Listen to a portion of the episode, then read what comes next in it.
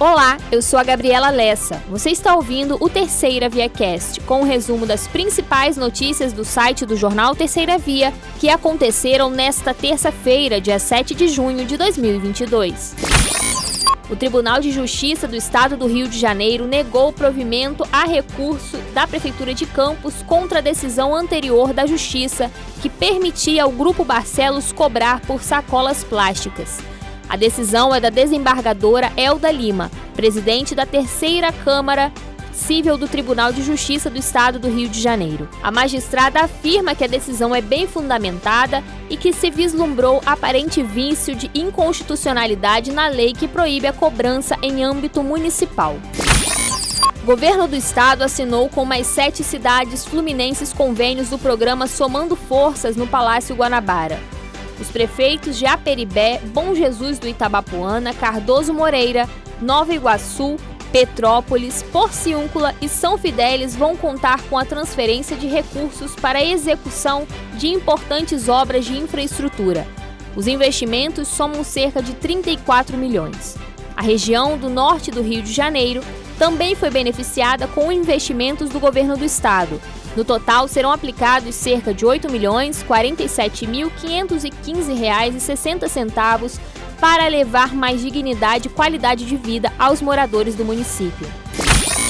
A titular da terceira Promotoria de Tutela Coletiva de Campos, Maristela Naurá, instaurou inquérito civil público nesta terça-feira para apurar possíveis irregularidades praticadas por servidores públicos da Prefeitura de Campos que estão em greve há 22 dias. Segundo o MP, o órgão recebeu uma notícia de fato informando sobre ilegalidades na área da saúde. Os servidores seguem em greve desde o dia 17 de maio de 2022, acampados em frente à prefeitura. Neste período, presidência e diretores foram recebidos pelo prefeito de Campos, Vladimir Garotinho, e pelo secretário de administração, Wagner Teixeira de Castro. Porém, nenhum acordo foi fechado. Começou nesta terça-feira o prazo para a consulta do resultado dos pedidos de atendimento especializado no Enem. Os participantes que quiserem fazer um recurso contra o resultado têm até o próximo domingo, dia 12, quando acaba o prazo recursal. O resultado será divulgado no dia 22 de junho. Pelo cronograma do Enem, os candidatos que desejam ter tratamento por nome social poderão solicitá-lo entre 23 e 28 de junho. O resultado e o prazo inicial para os recursos têm início no dia 5 de julho, terminando no dia 10 do mesmo mês. O resultado dos recursos será divulgado no dia 15. O Sindicato dos Bancários realizou na manhã desta terça-feira um protesto em frente à agência do Itaú na rua Santos Dumont, centro de Campos. Segundo os sindicalistas, o ato é para externar a insatisfação com o serviço de atendimento que é oferecido à população protesto de hoje foi contra as longas filas que os clientes enfrentam para serem atendidos.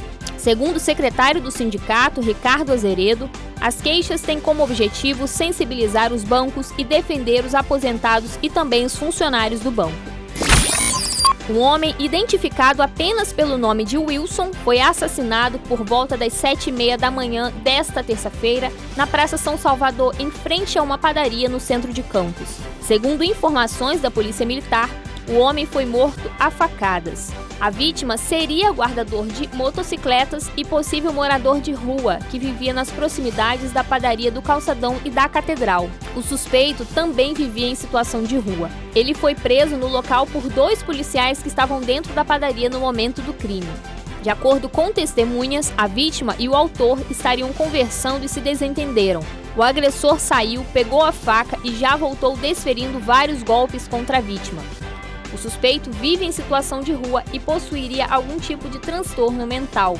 Quando provocado, reage de forma violenta. A facada no pescoço provocou a morte rápida da vítima, que perdeu muito sangue.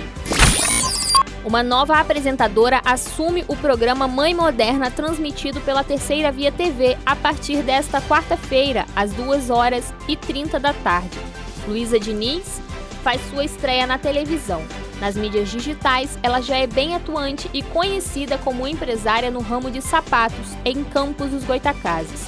Aos 26 anos, Luiz aceitou o convite para falar de maternidade e temas voltados para a educação infantil. No programa de estreia da nova temporada, participam a arquiteta Isabel Aguiar, a artista plástica Isabelle Caldas e a psicóloga especializada em sono e a rotina do bebê, Maria Siqueira.